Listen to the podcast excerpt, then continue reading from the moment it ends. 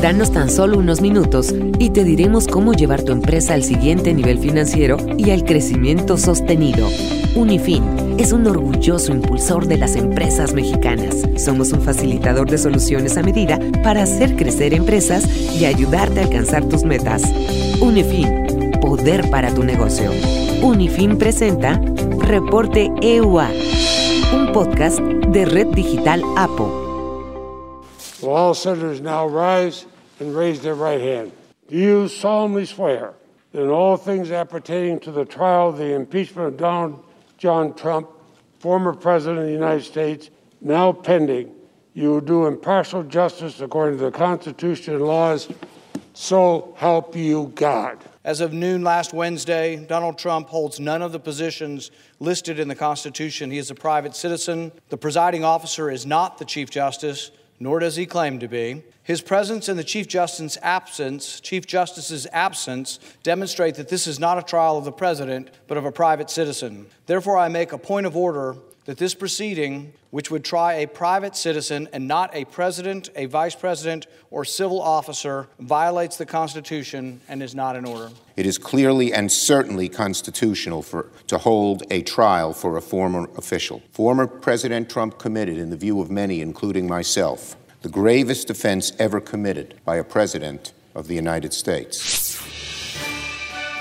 ¿Qué tal? Hoy es jueves 28 de enero del 2021. Yo soy Ana Paula Ordorica y esto es Reporte EUA, un podcast en el que semana a semana analizamos los eventos políticos más importantes que ocurren en Estados Unidos. Ya pasó una semana eh, de que Trump es expresidente y de Biden como presidente. El Senado se encamina a hacerle un juicio político a Donald Trump, el segundo juicio político a Donald Trump, hay que aclarar. Es la primera vez en la historia que a un mismo presidente se le busca hacer este juicio de impeachment en dos ocasiones y más ahora que ya es un expresidente. Para platicar de todo esto le agradezco a Duncan Wood, él es vicepresidente de Estrategia y Nuevas Iniciativas del Woodrow Wilson Center. Duncan, ¿cómo estás? Muy bien, Ana Paula, gracias por invitarme. Pues primero te voy a preguntar sobre eso. La, semana sin Trump como presidente, tú que vives en Washington, debes de tener un pulso mucho más eh, sensible al cambio. Sí, es que obviamente es, difícil porque no son tiempos normales todavía con la pandemia, pero percibo que hay un regreso a la normalidad en muchos sentidos. Ah, regreso a la normalidad en cuanto a la, ratificación de los secretarios ah, de gabinete regreso a la normalidad en cuanto a, al ambiente político. Críticas desde el derecho hacia el gobierno de Biden, pero el tono es distinto. No podemos exactamente hablar de una luna de miel porque creo que no existe hoy en día, pero hay un sentimiento aquí en Washington de que hay posibilidades de trabajar en conjunto entre los demócratas y los republicanos con la excepción de lo que acabas de mencionar, que es el juicio político, el impeachment de Donald Trump. En esto, obviamente, todavía existe una brecha muy, muy grande entre los, los dos lados. Y hemos escuchado mensajes muy fuertes desde republicanos a nivel estatal de los estados de Estados Unidos, como por ejemplo Arizona, de que Donald Trump sigue siendo una figura ah, fundamental no solamente para el presente del partido, para, pero para el futuro también.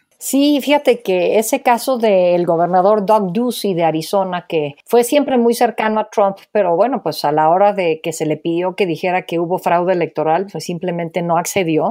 I've also said that we are going to count all the votes in Arizona. We are going to allow whatever legal challenges that come to be swiftly adjudicated inside the state of Arizona and that I will respect the election results. Parecería que le va a costar su carrera política. Eh, a Jeff Flake, al senador de ese estado de Arizona, a Cindy McCain, la esposa del senador de Arizona, John McCain, entiendo que les ha ido muy mal eh, estos días en, eh, en el estado de Arizona por la reacción que han tenido los pro-Trumpers. Entonces, bueno, preguntarte sobre esto, el hecho de que no estar del lado de Trump como republicano sigue siendo muy costoso, ¿no, Duncan? Sí, así es. Y déjame hacer un, comentario personal aquí. Yo conozco al gobernador Ducey, yo conozco a, Jeff Flake, no conozco a Cindy McCain, pero los dos hombres allá son figuras políticas muy razonables en el pasado y hoy en día trabajan para el bien de su estado, el bienestar del pueblo de ese estado de Arizona. También son amigos de México. Gobernador Ducey ha formado una amistad muy interesante con México y con uh, distintos gobernadores en el lado mexicano de la frontera. Jeff Flake siempre habló de la necesidad de respetar a los migrantes al mismo tiempo que tenemos que asegurar la frontera y hacerlo más seguro para los ciudadanos de Estados Unidos. It doesn't make sense, obviously, to have a 2,500 mile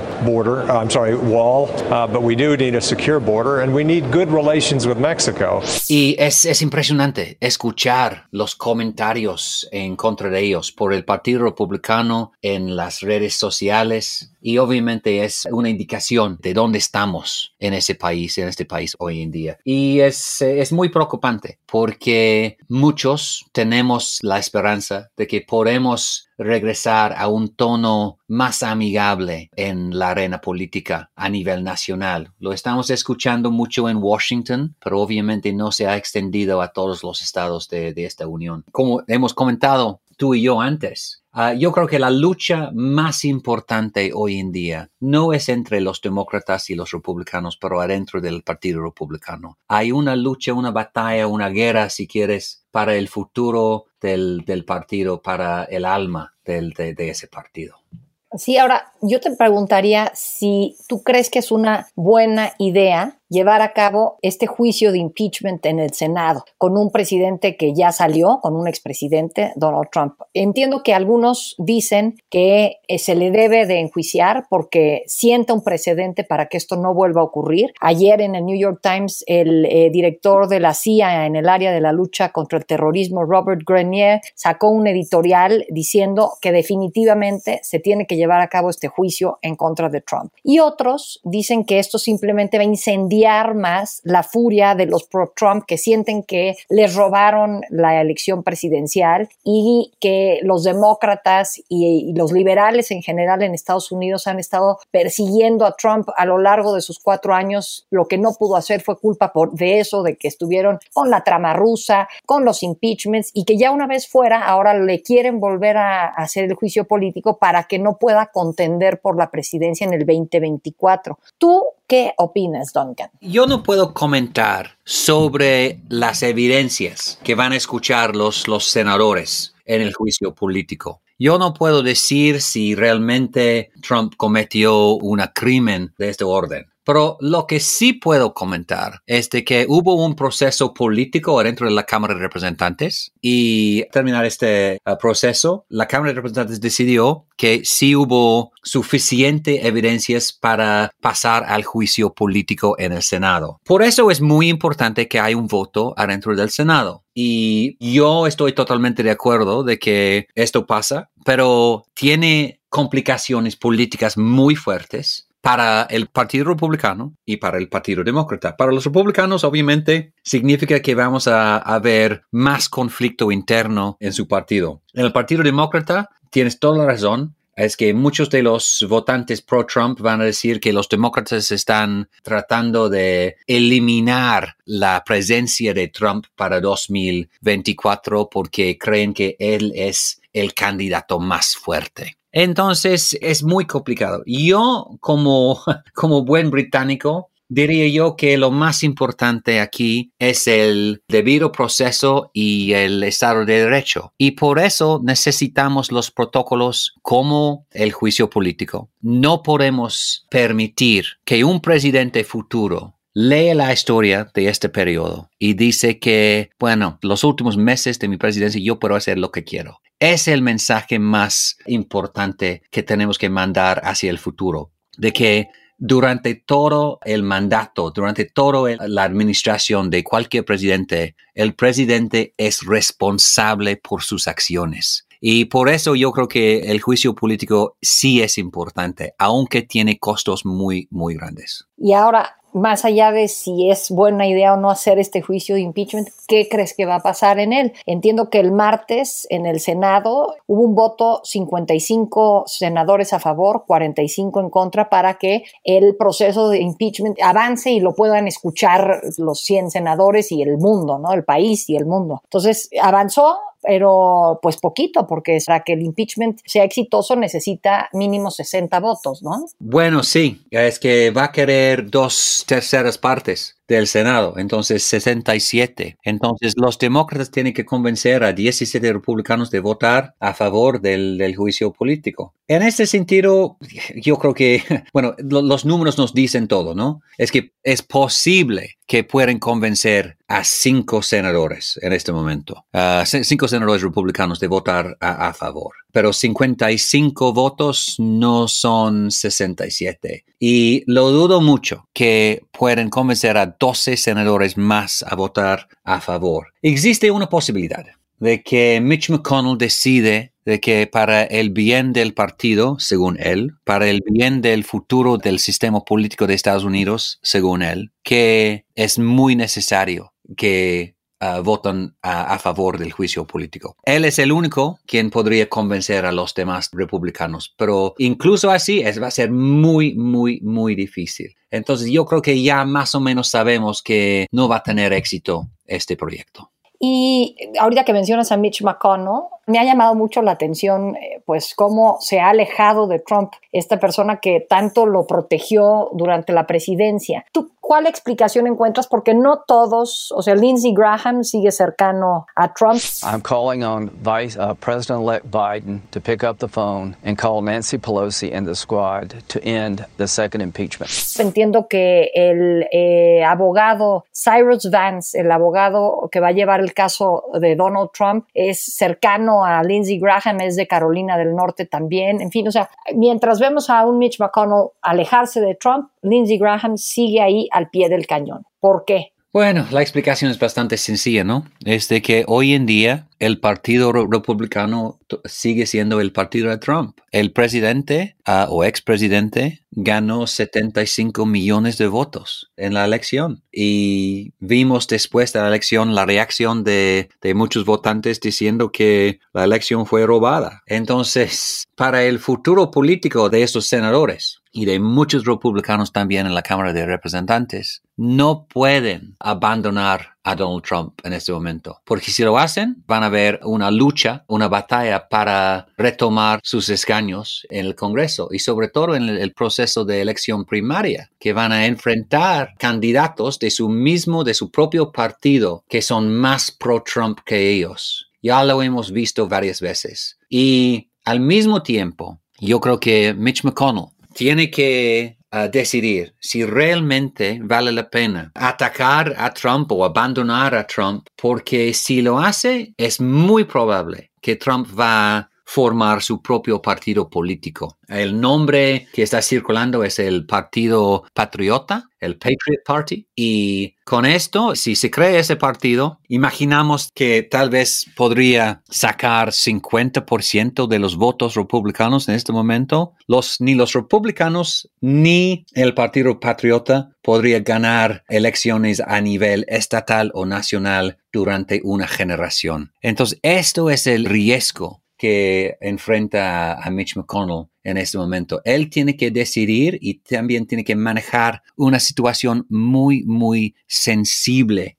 a, a nivel político. ¿Y cómo va a transitar entonces la agenda de Biden, Duncan, en materia, pues quiere sacar adelante esta reforma migratoria, la más ambiciosa, entiendo que desde Ronald Reagan, el cambio climático, ¿se va a ver eh, afectada o a qué grado a partir de todos estos legisladores que siguen amarrados a Trump? Sí, va a ser problemático pero por eso tal vez es muy importante que pasamos por este, este periodo de conflicto político al inicio de la administración Biden, para que después del verano tal vez podemos eh, enfrentar otros temas. En cuanto al tema migratorio, yo veo que hay mucha voluntad política por parte de muchos republicanos de ver una reforma migratoria seria en Estados Unidos. y las detalles uh, tenemos que debatir, pero hay un consenso de que el sistema no funciona y no ha funcionado durante años y años. Y por eso yo creo que tal vez el presidente Biden podría tener éxito con una iniciativa de reforma migratoria en el, el Congreso. En otros temas,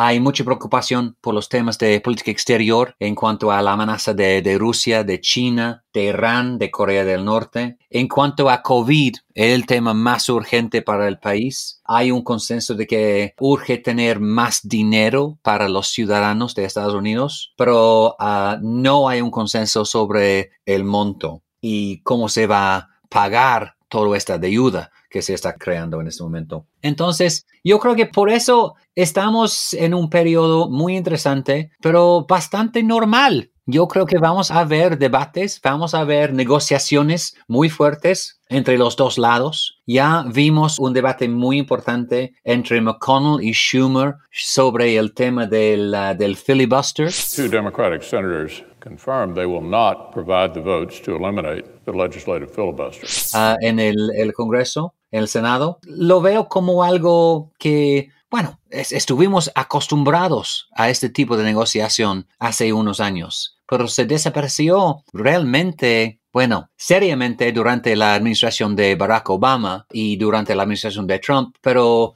los problemas iniciaron hace mucho tiempo, hace mucho tiempo en la administración de Clinton, ¿no? En 94. Tuvimos grandes problemas allá. Entonces, tal vez este tipo de, bueno, ¿cómo se dice en, inglés? Horse trading, comercio de, de, caballos entre los dos lados, podría volverse algo normal otra vez. Ahora, lo que me parece preocupante, ayer el Departamento de Seguridad Interna, el DHS, Department of Homeland Security, emitió una advertencia de que han estado monitoreando mucha actividad de terrorismo interno en Estados Unidos. Entonces, volviendo un poco a esta parte de la furia de los pro-Trump y cómo lidia pues tanto Biden como los demócratas y hasta los propios republicanos con esta furia, me parece que será algo muy interesante, ¿no, Duncan? Sí, ya sabemos que existen muchos, uh, varios grupos terroristas aquí en Estados Unidos.